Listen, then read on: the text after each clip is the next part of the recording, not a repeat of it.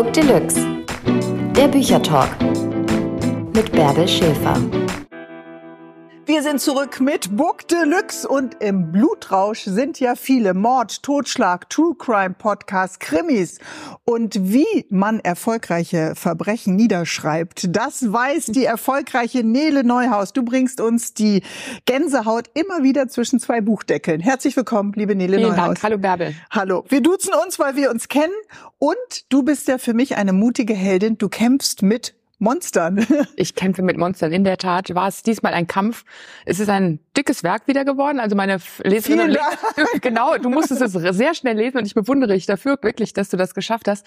Aber ähm, irgendwie schreiben die sich immer von selbst diese 550 Seiten. Ich muss immer überlegen, schaffe ich Hab das? kein Mitleid mit ich uns. das? Nein, ich habe überhaupt kein Mitleid jetzt. Ich hatte Mitleid mit mir, weil ich dachte, wie kriege ich das hin? Wenn man so vor dieser ersten leeren Seite sitzt und dann weiß, man muss dieses ganze monströse Werk erschaffen. Auch das hast du noch. Das ist ja irgendwie Das habe beruhigend. ich, ja, doch, das habe ich. Und es ist immer diese Idee ist da und der Plot ist da. Und dann denke ich, so, jetzt lege ich los. Und dann ist es ja doch eine, ja, ein langer Weg. Ne? Und Also ein Buch zu schreiben ist ja eben doch kein Sprint, sondern Es ist ein Marathon. Ein Es bleibt Marathonlauf. Über Wochen und Monate hinweg ist man dann damit beschäftigt und mit diesen Figuren beschäftigt. Und jetzt habe ich sie zwischen die beiden Deckel gesperrt und es ist fertig. Wir haben kurz vorher nochmal telefoniert und da hast du gesagt, Bärbel, diesmal ist alles ganz anders, ja? Genau. Also wir können versprechen, es gibt äh, Morde, ja, oder einen Mord vielleicht oder Morde. Wir dürfen auch nicht zu viel spoilern. Genau. Ja? immer aufpassen, Immer richtig, ja. aufpassen, ja. Du guckst dann immer so ängstlich. Ich weiß, ich weiß, ich weiß.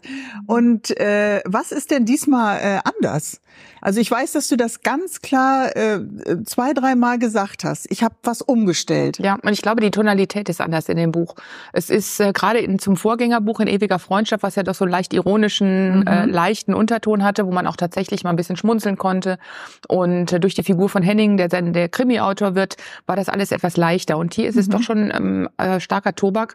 Ähm, Lissy Böhlefeld verschwindet, 16 Jahre alt. Ein Teenager, Ein Teenager. ein Einzelkind. Genau. Und ihre Mutter glaubt, sie übernachtet bei einer Freundin. So Mhm. der Klassiker, ne, Mama, ich übernachte bei sowieso. Mhm. Und die Mutter glaubt das eben. Und dann wird ihr bewusst, es ist nicht der Fall. Sie hat da nicht übernachtet und äh, die Angst kriecht in ihr empor und ihre schlimmsten Befürchtungen werden war, ihre Tochter ist tot, ist ermordet Also ein worden. Albtraum für Eltern, Genau. über den wir gleich noch mal reden müssen, Ja. weil wie kann man sich einfühlen in jemand, der ein Kind verliert und das jetzt nicht durch einen Verkehrsunfall, sondern vielleicht durch ein ganz furchtbares Verbrechen. Es gibt diese Zeile, wer mit Ungeheuern kämpft, mag zusehen, dass er dabei nicht selbst zum Ungeheuer wird.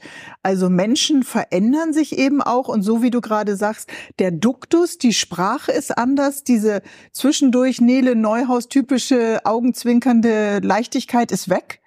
In, also es ist ganz selten nur in dem Mhm. Buch, weil es gibt auch keinen keinen Grund dafür. Diesmal ist sind äh, ist ja auch das K11 involviert ähm, auf eine Weise, wie es das vorher eben noch nicht gewesen ist, wo Mhm. dann eben auch Vertrauen und Misstrauen eine Rolle spielen und äh, äh, wirklich ein, ein Glauben verloren geht an das, was man tut. Und äh, das erschüttert eben die Ermittler, die ja sonst immer so eine sichere Bank sind, wo ja doch die Ereignisse um sie herum stattfinden, erschüttert sie doch sehr. Und äh, ich glaube, das spielt auch eine Rolle. Dann hat Pia eine Krise in ihrem Privatleben.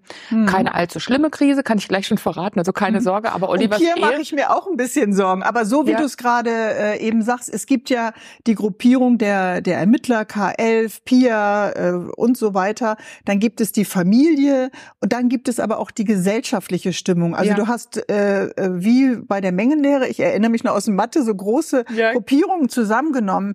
Es kommen Themen vor, die eigentlich sehr politisch sind, die Ja. wir alle gesellschaftspolitisch, Nele, gerade diskutieren. Zuwanderung, Flüchtlingskrise, kein Respekt auch vor der Polizei, das muss man auch sagen. Vorurteile gegenüber Geflüchteten sind auch ein großes Thema. Also das ist ja auch das, was an Stammtischen, was in Hessen auch 20 Prozent, in Bayern auch gewählt haben, was in allen Landtagen sitzt. Also es geht auch erstmal in eine politische Richtung. Richtig. Und das mache ich ja doch gerne. Also ich traue mich, heiße Eisen anzufassen, ob es vor Jahren mal die Windkraftanlagen im Taunus waren oder diese Organspendeskandale. Und diesmal ist es eben das Thema, weil es ein brisantes und ein sehr aktuelles Thema Thema ist. Ist Und es denn eins, auch was dich berührt und bewegt in deinem ähm, Alltag? äh, In meinem Alltag jetzt weniger, aber in meiner Recherche, weil ich bin darauf gestoßen, es ging erst um was ganz anderes, die, wie immer. Ja? Wenn Ja. ich ein Buch schreibe, habe ich erst eine Idee und dann recherchiere ich und dann passiert plötzlich äh, dieser Turn. Dann ich bin verlässt du auch- deine eigene Idee. Ja, äh, ja, die ist noch so im Hintergrund Ja. und die ist auch so vom Plot her noch da gewesen, aber diese Rahmenhandlung änderte sich halt. Und zwar stieß ich drauf, ähm, was war es denn gewesen zuerst? Es ging um, die, um das Landgericht in Frankfurt. Dass äh, Prozesse gab, die endlos lang gedauert haben, wegen Gutachten, die gemacht Mhm. werden mussten, eben Prozesse gegen äh, straffällig gewordene Migranten Mhm. und äh, wo einfach äh, irgendwann durch diese Verschleppung, durch diese Zeit, die zu lange in der U-Haft gesessen haben und aus äh, juristischen Gründen auf freien Fuß gesetzt Mhm. werden mussten. Weil man sie- nur einen begrenzten Zeitraum Genau. eben in der Urhaft lassen so darf. ist es. Und sie waren als Täter unbestraft wieder entlassen worden. Und sie haben darauf gleich wieder irgendwelche Schandtaten vollführt. Mhm. Diesmal gibt es auch einen großen Quellennachweis hinten im Buch, weil ich eben ähm, die ganzen Quellen auch verlinkt habe. Es, und dann ging es weiter, dann habe ich recherchiert. Und dann wurde eben meine Arbeit wieder von der Aktualität überrollt. Es war Mhm. damals dieses Ereignis mit dem Geflüchteten aus dem äh, Asylantenheim, der morgens auf dem Schulweg zwei Mädchen angefallen und eins Mhm. erstochen hat. Und da dachte ich, um Gottes Willen. Ich will dieses Buch auf gar keinen Fall zu einem politischen Buch machen. Mhm. Ich, ich schreibe Unterhaltung. Mhm. Aber die Unterhaltung ist erst dann eine richtig gute und berührende Unterhaltung, wenn sie uns auch ähm, Mhm. in ihrer Aktualität berührt und wenn das der Hintergrund ist. Und Unterhaltung trifft eben auch auf Realität. Und die Richtig. ist nicht immer nur entspannt und Ja. fröhlich und mit einem Lächeln, sondern sie trägt eben auch eine große Traurigkeit. Und zurück bleibt ja ein, ein gebrochenes Ehepaar. ja, Und beide, die Eltern von Lissy, reagieren ja ganz unterschiedlich. Und äh, ich würde jetzt denken, wenn Gott behüte irgendwie sowas Schlimmes bei uns passieren würde, ich würde mich mit meinem Mann berühren. Wir würden uns an den Ja. Händen halten. Und das passiert ja bei Anne und bei äh, Jörg gar nicht. Gar nicht mehr. ähm, zum Ende hin doch.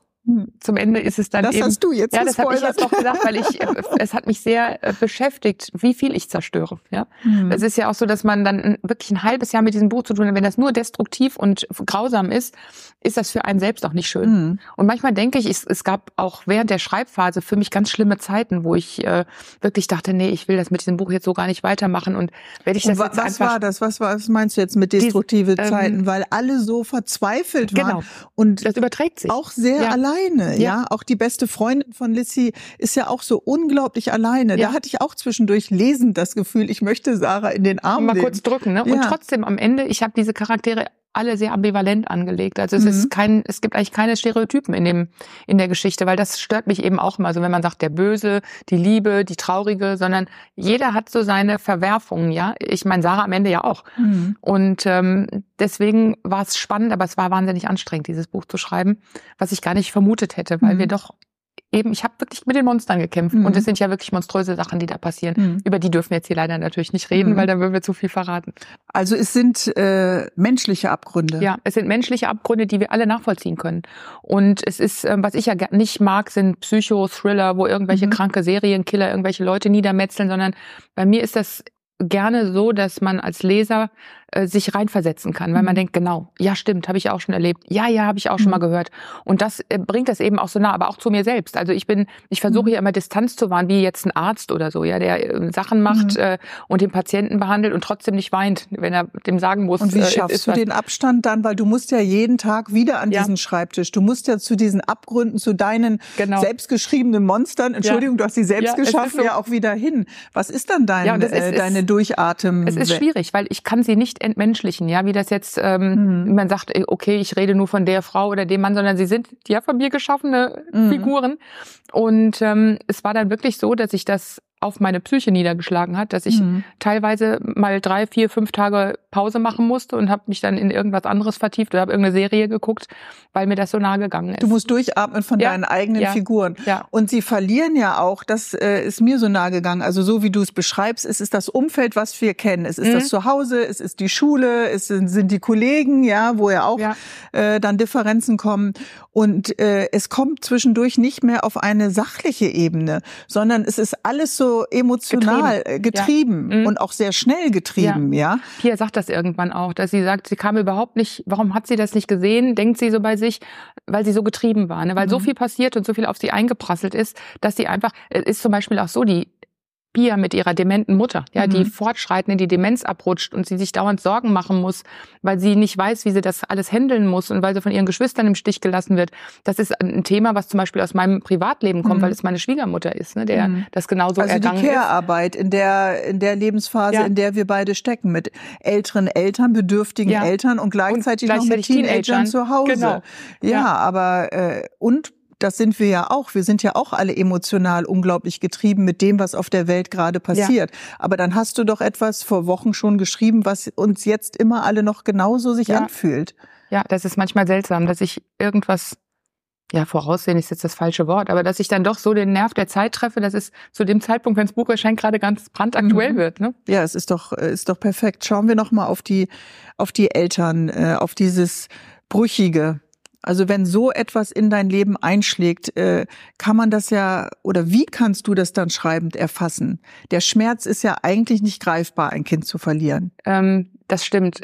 Ich habe in meinem Leben einige Menschen getroffen, die äh, durch einen Mord einen Angehörigen verloren mhm. haben. Ich habe einen sehr großen Bekanntenkreis, aber es waren eben auch wirklich enge Freunde, die ermordet wurden, wo ich eben auch gesehen habe, wie gehen die Angehörigen danach damit um? Und das ist auch ein ganz großes Thema für mich. Mhm. Weil das eine ist der, ist das Gewaltverbrechen spektakulär in der Zeitung, Fernsehen und so weiter, aber die Angehörigen, was passiert mit denen? Wie gehen die damit um? Mhm. Wenn die Öffentlichkeit abebbt, wenn es still genau. wird, wenn keiner mehr anruft und wenn Trauerbriefe schreibt und Richtig, Mails, wie geht's genau. dir eigentlich? Und ähm, das habe ich eben erlebt. Ich kenne Menschen, die haben eine, ein Kind bei einem ähm, Amoklauf verloren. Mhm. Ich kenne ähm, äh, wirklich gute Freunde, die, äh, wo der Vater erschossen worden ist. wie geht Weiterleben? So ist es. Wie geht Weiterleben? Mhm. Entweder zerbricht alles oder es mhm. wird enger.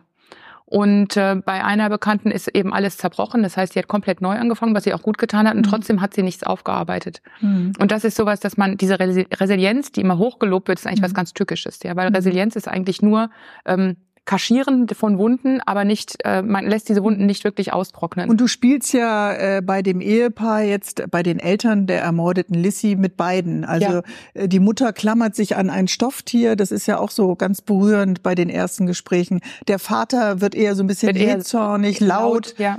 Und sie wird ganz still. Sie, sie hat immer still. dieses Handy in der Hand und denkt, das, sie tippt immer drauf und denkt, ja. das muss doch sein, immer muss die sich doch melden. Und das ähm, hatte ich eben auch. Ähm, meine Stieftochter ist eben auch genau in dem Alter und das macht man so automatisch, wenn die abends weg sind. Dass man nochmal, wo ist? Ah ja, okay, da ist mhm. sie ja. Und hat sie nochmal sich gemeldet, wann war sie das letzte Mal online? Bevor man dann selber bevor schlafen man dann selbst ja. schlafen geht und denkt, jetzt ist alles in Ordnung. Und ich konnte mich wirklich so reinfühlen in die, mhm. in die mhm. Anne Böhlefeld. Ähm, dass ich, äh, ja, dass mir, dass es wirklich beklemmend für mich gewesen ist. Und das zieht sich auch so ein bisschen wie ein roter Faden einfach durch. Was wissen wir als Eltern eigentlich über diese verkapselten Teenager, ja. ja. Das ist ja eine Phase.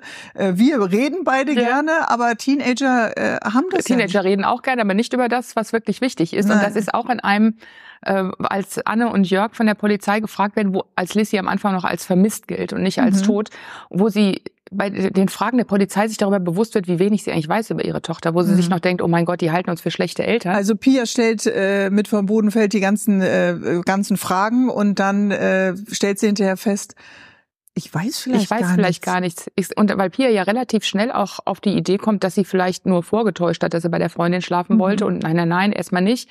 Und also ich glaube, das, das habe ich wirklich ziemlich lebensecht rausgearbeitet und ähm, dafür danke ich dann im Nachwort auch meiner Stieftochter, weil die hat mir da wirklich gut weitergeholfen mit dem ganzen Wording eben auch. So wenn die um die nenn mal ein Beispiel, nenn ja. mal ein Beispiel. Wenn wir das benutzen werden, wäre es wahrscheinlich peinlich. Wäre es total peinlich, wir wenn, wir, wenn wir das, wenn wir sagen, ähm, oh mein Gott, hier ich, ich bin voll der NPC geworden. Ja, das ist dieser non-playing Character, das stammt eben aus den Videospielen. Mhm. Das ist aber, glaube ich, jetzt auf der Liste zur Wort äh, zur Wahl des Jugendwort des Jahres, ne, weil das wirklich oft benutzt wird. Oder wenn sie kommt und Sabine ich sag, Daubner wird es uns wieder in der Tagesschau erzählen, genau. Und und ähm, wenn, wenn so dann nach Hause kommt und dann sagt sie, sage ich irgendwas, sagt sie, hä? Also dieses hä am Anfang vom Satz, das war so ganz typisch. Und dann sage ich, ich will nicht gehäht werden. Ja, und what? Das habe ich mir angewöhnt, dieses ja. what zu sagen, weil sie das eben auch die ganze Zeit sagt. Und das war eine erfrischende ähm, Geschichte, ne? dass ich wirklich so gesagt habe, schreib mir mal so ein paar Jugendwörter auf. Und ja, nee, das kannst du so nicht machen, hat sie dann gesagt. Das so ist doch super. Du hattest praktisch die Beratung, super. die Lektorin ja, im Haus perfekt. und am Frühstückstisch. Ja, genau. Und ähm, die Charaktere in diesem Alter ist ja eben nicht nur die beste Freundin, sondern es ist ja die ganze, Die ganze Clique. Clique, Sarah, Marcella, dann gibt's zwischen der besten Freundin und der Clique auch noch ein bisschen äh, äh, Differenzen. Aber die Sarah ist ja auch, trägt diese unglaubliche Einsamkeit in sich, weil sie auch noch ein Geheimnis äh, in sich Genau. trägt, was sie auf keinen Fall verraten darf, weil es sie auch in Gefahr bringt. Wie kann man das Teenagern entlocken? Also äh, das hast du. Es ist diese Gratwanderung. Ich würde es gerne verraten, aber ich Ja. darf es jetzt Ich natürlich überlege nicht. auch die ganze Zeit schon, wie man, was ich jetzt Ich sagen darf und was zu, ich nicht. Ja, ja, dir zu. super, danke. ähm, ja, und das ist, ähm, ich selbst, ich, ich denke oft drüber nach. Ich schreibe ja auch Jugendbücher, die Mhm. ähm, wirklich eine große Fangemeinde unter den gerade Mädchen haben. Und ich denke manchmal, warum kann ich mich da so reinfühlen? Und ich habe die Theorie entwickelt, dass ich selbst ja gar keine Kinder habe. Mhm. Ich habe diesen Schritt, diese Metamorphose in die Elternschaft und damit in die wirkliche Erwachsenenwelt nicht gemacht. In dir schlummert In noch mir, Tier. ich bin noch ein Kind, ja. Ich bin dann wirklich äh, kindlich. Ich kann Das mich da reinversetzen und deswegen fällt mir das auch überhaupt gar nicht schwer, ähm, in diese Welt zu wechseln, ja. Dass Mhm. ich ähm, dann Elena oder Charlotte bin, wenn ich diese Bücher schreibe und Mhm. wieder so aus der Perspektive des 14, 15, 16-jährigen Menschen schreibe. Und das mache ich sehr gerne. Mhm. Also, Also, dass das, du es selber bist, dass du es dir nicht nur über Recherche eben von, genau, von der dass ich mir nicht Stieftochter anlese, holst. sondern es kommt aus mir. Mhm. Und ähm, das ist eben auch das Schöne, ne? dass man auch so seine seine ähm, ja seine alte Person für einen Moment verlassen kann und Ja. wird wieder jung. Ja, Das ist schon was Schönes. Ja, ja genau. Und Das ist schön. Und ich denke, deswegen ist mir das auch gelungen mit der mit der Clique diese ähm, es gibt ja die eine Szene, wo in der Turnhalle die Trauerfeier ist und Mhm. alle weinen, weil dann irgendein Lied gespielt wird, was sie sehr berührt Mhm. und dann gehen sie raus und alle ziehen ihre Handys raus. Und dann geht das Leben Und dann weiter, geht's Leben schreibst weiter. du ja. Ne? Fertig. Genau. Und das ist eben so. Aha. Ja. Und es ist für denjenigen, der einen Verlust erlebt hat, was schockierendes und schreckliches.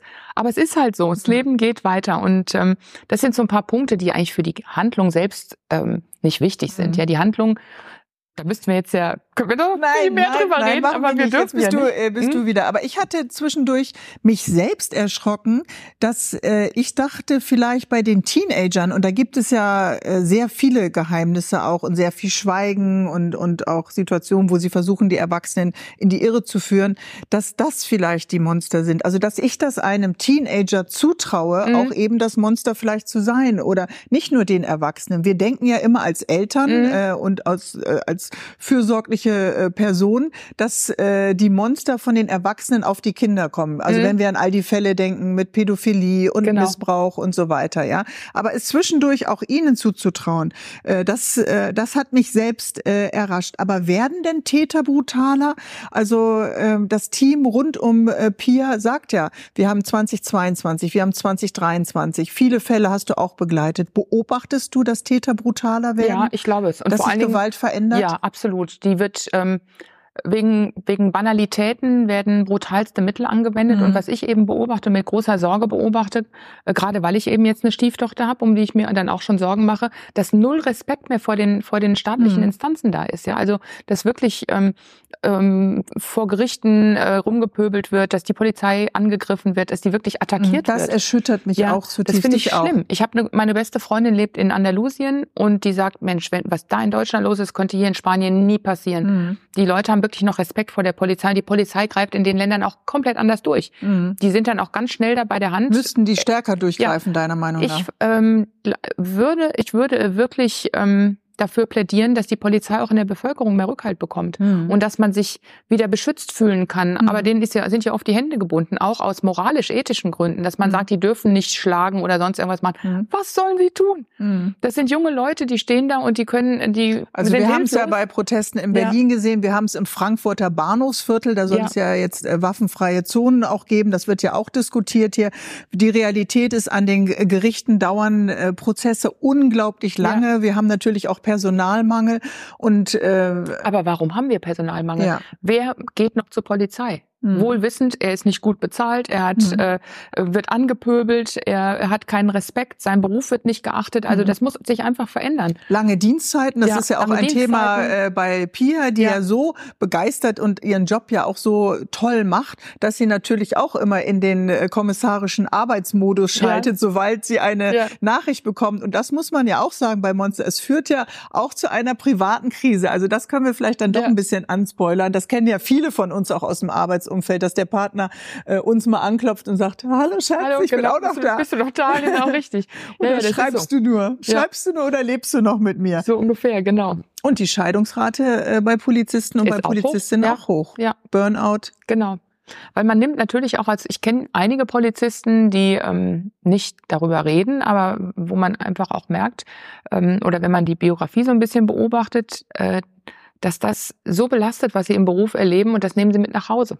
Mhm. Und das hält, halten Beziehungen nur selten aus. Mhm. Und deswegen denke ich mir auch, wer sich heute für den Beruf des Polizisten entscheidet, ist für mich ein absoluter Held. Mhm. So ähnlich wie äh, Lehrer oder Altenpfleger, die ja auch ähm, unpopuläre Jobs eigentlich sind, aber so notwendige Jobs. Und Mhm. gerade die Polizei, Abwechslungsreicher Beruf ja auch eigentlich sind das äh, ganz mit tolle großen Jobs, Gefahren. ja, also ja. du hast nicht den normalen 9 to 5. Wir Ja. brechen jetzt hier mal eine Lanze und hoffen, dass sich viele danach bei der Polizei dann tatsächlich Ja. Äh, bewerben. Aber äh, sind wir von Natur aus böse? Also du schreibst ja oft in einem Umfeld, was unser aller Umfeld äh, sein kann. Äh, es gibt ja auch die Vermutung, innerhalb der Schule vielleicht äh, ist dort äh, jemand oder in, in normalen Arbeitsumfeldern, die wir alle kennen. Und ich habe mich immer lesend äh, dann auch tatsächlich gefragt, steckt das eben auch in uns? unbedingt. Unbedingt, Ja, ja. jeder Mensch hat eben auch eine dunkle Seite. Bei ähm, den meisten von uns ist diese dunkle Seite gezähmt. Ja, man kann Mhm. damit umgehen. Ähm, zum Beispiel, wenn ich jetzt diese Bücher schreibe, dann denke ich mir, wo kommt das her? Was würde ich machen mit meiner dunklen Seite, wenn ich das nicht literarisch Mhm. verarbeiten Ich könnte? mache mir auch manchmal ein bisschen Sorgen um dich. Um mich? Oh, das, das tut mir gut, Bärbel. Ich bin froh, dass du schreibst, dass da dein Ventil ist. Aber gibt's noch eine Steigerung des Bösen? Also du, Ja. Ja, Ja? natürlich gibt's das. Es gibt Leute, die wirklich dann nicht nur das als Reaktion auf irgendetwas tun oder weil sie selbst Opfer mal gewesen Mhm. sind und quasi das als Rache ähm, machen. Es gibt einfach Leute, die wirklich von Natur aus böse Mhm. sind, die wirklich schlimme, schlimme Dinge tun, die nichts Gravierendes erlebt haben, sondern bei denen das einfach rauskommt. Das müssen nicht unbedingt Psychopathen mit einem kaputten äh, Frontalkortex sein, sondern ähm, es ist aus dem Affekt heraus. Ich meine, wir wissen das ja. doch alle, wenn du äh, den letzten Parkplatz haben willst. Oder äh, denk doch dran, wie Ja. sich Leute um Klopapier in der Ja. Pandemie gestritten genau. haben. Äh, Da kommt nämlich das wahre Gesicht raus im Stress und äh, es gibt eben auch Leute, die brauchen noch nicht mal einen stressigen Anlass, die gehen einfach Mhm. rum und sind aggressiv. hm. Aber das habe ich das Gefühl, dass das auch zugenommen Unbedingt. hat. Also eine äh, überhaupt gar keine Selbstkontrolle Ja. mehr oder auch mal ein Lächeln oder eine Freundlichkeit. Und das Böse braucht ja eigentlich auch das Gute. Also du hast ja auch immer, damit spielst du ja die ganze Zeit bei Monster. Äh, gut, böse und, und man weiß nicht, soll ich dem jetzt in die Richtung vertrauen? Und ich meine, ich habe schon eine ganz gute Menschenkenntnis, ja. Und du hast fast das Gefühl, das Böse braucht das Gute, um dann wieder das Böse sein zu Ja. können, so als Spiegelung. Als Spiegelung, ja, die Medaille, die zwei Seiten hat, ne, das ist eben so. Aber auch gerade Bodenstein, der ähm, ja auch in dem Buch viel selbst reflektiert, weil ihm ein paar Sachen widerfahren, Mhm. die ins, ins Nachdenken bringen. Und der eben auch der ist sehr nachdenklich Der ist sehr, diesmal. der ist sehr hat, nachdenklich. äh, Klar, der hat eine Tochter in dem Alter wie Mhm. Lissy. Ähm, dann passieren ja noch andere Sachen, die wir jetzt leider nicht erwähnen dürfen. Und, äh, Wir und führen immer Gespräche, wo wir uns nicht wo wir, richtig nicht, wo wir nicht so richtig reden können. Ne? Und ähm, da kommt er eben auch ins Nachdenken, wie viel Dunkelheit hat ihn schon berührt, ja, und wie lange Mhm. kann er dieser Dunkelheit noch äh, widerstehen, ohne daran zu zerbrechen, weil es ja eben auch dieses Zitat geht ja weiter, wenn man in den Abgrund guckt, kommt der Abgrund zu einem Mhm. äh, selbst und ähm, das ist äh, auch ein, ein roter Faden, der sich durch das Buch zieht, dass die eben meine meine Protagonisten damit zu tun haben, dass sie sich runtergezogen fühlen, weil das Mhm. ihnen so nahe kommt, weil ähm, Es das hat Böse natürlich auch was mit der Erfahrung zu tun Ja. und mit dem Älterwerden, die Jahre, die er dann eben auch schon im Job ist, ja. Ja.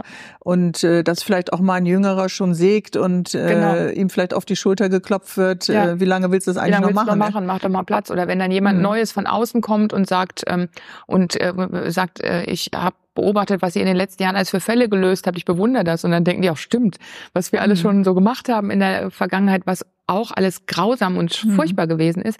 Also das Buch ist so ein bisschen Spiegel auch von meinen, ähm, von meinen äh, Polizisten, die ja äh, sehr beliebt sind bei den Leserinnen und Lesern und ich mag sie auch sehr gerne. Mhm. Und äh, den habe ich in diesem Buch so ein bisschen den Spiegel vorgehalten. Ja, und du hast zeigst eben auch noch mal bei Pia äh, die Care-Arbeit, die Sorge und dass manchmal gar keine Zeit bleibt, auch die Ungeduld. Du willst dann ja den Fall lösen Mhm. und gleichzeitig irgendwie nervt dann auch die Mutter, die dann auch natürlich Hilfe Mhm. braucht, die vielleicht auch nicht immer dann da war, wenn sie sie gebraucht hätte. Äh, das ist äh, schon äh, etwas, was mich auch sehr berührt hat bei Monster. Was fehlt dir denn ähm, ähm, oder na, das, ich frage es nochmal anders. Also wenn du jetzt zurückschaust bei den Polizisten, ja, und sagst, die und die und die Fälle haben die schon gelöst und so oft haben sie in den Abgrund geschaut, kannst du das denn gut zurückgucken und äh, dich auch feiern für das, was du geleistet hast? Das fällt mir immer schwer. Also gerade jetzt ist ja, wenn ähm, ich auf die Buchmesse gehe und dann sehe ich dann am Stand meine ganzen Bücher stehen oder die Leute halten mich an und sagen, ach, Sie sind's doch und mhm. dann fühle ich mich immer wie so eine Schauspielerin. Und dazu gibt es eigentlich eine schöne Anekdote, als meine Stieftochter noch jünger war. Dann war sie abends mal, ich habe mich fertig gemacht, weil ich irgendwo auf eine Veranstaltung gehen mhm. musste und da war sie so ein acht oder neun und sagt, verkleidest du dich wieder als Nele Neuhaus? und das fand ich irgendwie so, treffend. Ja, Aha. weil zu Hause bin ich halt ungeschminkt und gehe mit dem Hund oder bin im Pferdestall oder sitze mhm. am Computer oder räume auf, Staubsauge, bügele. Ich mache ja alles ganz normal wie andere Für Leute das junge auch. Mädchen äh, war eben war das, das wirklich dieses Schminken und sich anders anziehen. Und das war, verkleidest du dich als Nele Neuhaus? Dann habe ich gesagt, mhm. das ist eigentlich ein schöner Ausdruck, weil ich fühle mich immer wie in einer Rolle, wenn ich mhm. ähm, äh, irgendwie in der Öffentlichkeit Aber eine bin. Rolle, die du ja auch selber schreibend erschaffst. Also Natürlich. Und das ist oft so ein bisschen mein, ähm, ja, Problem ist jetzt das falsche Wort, aber diese, dieses Verwunderte immer noch, mhm. ne? ist das wirklich passiert? Mhm. Und ich weiß noch, wie ich auf der Buchmesse war, 2007 oder 2006 mit einem Manuskript unterm Arm in der ja. Hoffnung, dass ich irgendwen da ansprechen kann. Und dann ist das ja nicht nur ein bisschen Erfolg geworden, ja. sondern so ein Riesenerfolg. Ja. Und das eben auch, auch weltweit. internationaler genau. Erfolg. Ja. Gibt's denn noch was, von dem du sagst, Nele, das fehlt mir zu meinem literarischen Glück? Nee, ich weiß, du bist jetzt gerade erleichtert. Das ist fertig. Nee, nee, aber das ist diese tolle Phase. Zwischen das eine ist fertig und das Neue hat vielleicht noch nicht angefangen. Also ich denke, ähm, das, was ich angestrebt hatte, weil ich ja mein ganzes Leben und als Kind und Jugendliche mhm. und, und junge Erwachsene immer geschrieben habe, war, dass einmal ein Buch gedruckt in meinen Händen ist mit meinem Namen. Das ist eher das hast so, und das war mein Ziel. Und das Ziel habe ich erreicht. Und dann dachte ich, wenn jetzt noch was kommt, ist das alles das Sahnehäubchen oben drauf und hat keine Ahnung, was da tatsächlich alles noch gekommen ist. Und ähm, an dieser Stelle muss ich sagen, ich bin wirklich absolut zufrieden, weil mhm. ich habe nicht nur Krimis geschrieben, sondern auch Jugendbücher. Ich habe meine Romantrilogie geschrieben, die ich gerne schreiben wollte. Ich äh, war in vielen Ländern und konnte meine Bücher vorstellen. Mhm. Ich habe über 800 Veranstaltungen mit begeisterten Leserinnen ja. und Lesern gehabt und äh, das macht mich so zufrieden. Mhm. das ich, merkt man aber auch, ja, dass ich, du da ich, noch äh, so so leuchtest ja. und dass du nicht sagst, okay, neues Buch, jetzt haben wir müssen wir drüber reden. Hast du denn so eine Art äh, Ritual oder Aberglaube, wenn das neue Buch rauskommt vor so einer Buchpremiere? Oder hm, nicht? Nee, eigentlich nicht. Ich weiß nur, wenn das, dann ist das Buch ja schon lange beendet. Ne? Mhm. Bevor die Buchpremiere kommt, ist Für das ja schon, schon, schon vorbei. Ne? Aber mein Mann sagt immer, weil ich immer zu dem sage, wenn ich das fertig habe, wenn ich das fertig habe, dann mache ich erst meine Pause, dann fahren wir in meinen Urlaub und dann, ich mache ein Jahr nichts, ich mache gar nichts. Ähm, mhm. und so quasi am nächsten Morgen, wenn ich das Ende drunter getippt habe, sage ich, ich hatte heute Nacht so eine super Idee. Und das ist eben das, wofür ich brenne. Und das ist auch das, was ich immer Leuten sage, die Bücher schreiben wollen, die mhm. nur nach Bestsellerlisten schielen oder nach dem Ruhm. Äh, denen sage ich, Leute, seid doch erstmal begeistert von dem, was ihr tut. Weil mhm. nur wenn man wirklich diese Begeisterung mitbringt für etwas, was man tut, kann man darin gut mhm. sein. Und nicht, wenn man es macht, weil man nach irgendwas schielt. Das, das wird nicht das gut gehen. Das geht nicht. Und, ja. äh, und das habe ich eben immer noch, dass ja. ich begeistert bin, dass ich manchmal Nachmittage lang an einem Absatz sitze und denke, nee, der gefällt mir noch nicht so, den muss ich noch ein bisschen ja. anders formulieren und dann am nächsten Tag wieder zehn Seiten lösche, weil sie mir nicht gefallen haben. Das Buch hatte 60 Seiten vorneweg mehr. Die habe ich mhm. einfach rausgelöscht. Mhm. Weil die oh mein Gott, dieser Moment, wenn du dann drauf drückst. Nee Gott, ich kopiere das in ja, eine gut. andere also, also ganz, ganz, ganz ja. leichtsinnig bin ich dann auch nicht, weil ich denke, das passt fürs nächste Buch ja. als Einstand. Es ist auch ein Thema, was uns alle sehr beschäftigt, aber das hätte zu weit von dem eigentlichen Ich merke, du bist schon wieder dran. In der, du hast hm? es gerade gesagt, der eine oder die andere schielt auf die Bestsellerlisten und man trau, traut sich das nicht, äh, vielleicht sich selbst hinzusetzen. Einige träumen davon, ein eigenes Buch zu schreiben. Aber es ist ja unglaublich viel Disziplin. Es ist Stress. Du sagst, du nimmst nimmst die Figuren mit. Das war jetzt bei Monster äh, auch so. Gibt es denn irgendetwas Unvernünftiges, was du dir in so einer Endphase des Buches dann doch erlaubst? Oder in der Endphase nicht mehr, weil dann ist es wirklich, dann bin ich total fokussiert. Hechelnde Schnappatmung. Ja, ich bin wirklich total fokussiert und da gibt's auch nichts mehr. Ich habe so viel, so viele Sachen abgesagt und links liegen lassen mhm. und ich mhm. war zwei Wochen nicht beim Pferd im Stall, weil ich das einfach machen muss. Aber vorher bin ich oft unvernünftig. Mhm. Ja, vorher mache ich dann irgendwelche Sachen, dann äh, trinken wir abends mal und diskutieren und plötzlich ist die Flasche Wein leer und ich weiß genau, das mhm. tut mir nicht gut. Und am nächsten Tag sitze ich da und muss mich, habe Konzentrationsschwierigkeiten. Ähm, aber eigentlich bin ich ein ziemlich vernünftiger Mensch und ähm, ein wirklich sehr disziplinierter Mensch. Ich meine, du kennst das, du hast mhm. auch so viel, du hast so viel Teller in der Luft beim Jonglieren. Wenn man da nicht diszipliniert ist, funktioniert das, das geht gar nicht. nicht ja. ne? ähm, ich habe das Gefühl, auch Krimis, Bücher, dass wieder die Leute auch so viel lesen, dass wenn du irgendwo hingehst, du konntest das jetzt lange nicht, weil du ja im Endspurt warst, ähm, aber es gibt auch noch Freizeit und ein Abendleben, dass man auch, äh, Krimis sind auch Smalltalk-tauglich. Es wird wieder ausgetauscht. Ja. Was hast du gelesen? Was, was habe ich gelesen? Was ist denn dein größtes Talent, was vielleicht noch im Hintergrund äh, lauert bei dir, was wir gar nicht kennen, außer erfolgreiche Krimis schreiben? Hm.